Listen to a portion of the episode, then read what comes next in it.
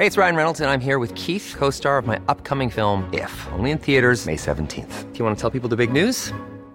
All right, I'll do. Sign up now and you'll get unlimited for $15 a month in six months of Paramount Plus Essential Plan on us. Mintmobile.com slash switch.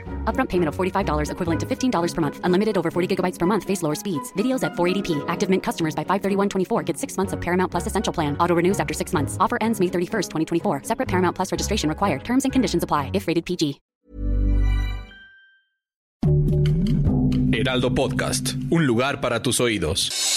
Noticias del Heraldo de México.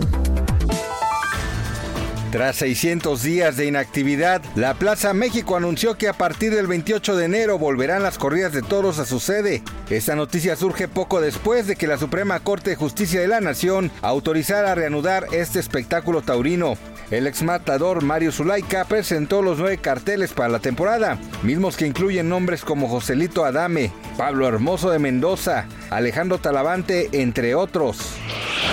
El jefe de gobierno de la Ciudad de México, Martí Batres Guadarrama, y el secretario del Trabajo y Previsión Social, Marat Baruch Bolaños López, iniciaron la entrega de tarjetas del programa Jóvenes Construyendo el Futuro, misma que contempla una cantidad superior a los 4.000 apoyos destinados a jóvenes de la capital, con la finalidad de lograr su exitosa inserción al mercado laboral. La tarde de este jueves 11 de enero, el primer tribunal de apelación anunció la revocación de la sentencia impuesta en contra de María de Los Ángeles Pineda, esposa del exalcalde de Iguala José Luis Abarca, y en la que se dictaminaron alrededor de 10 años de prisión.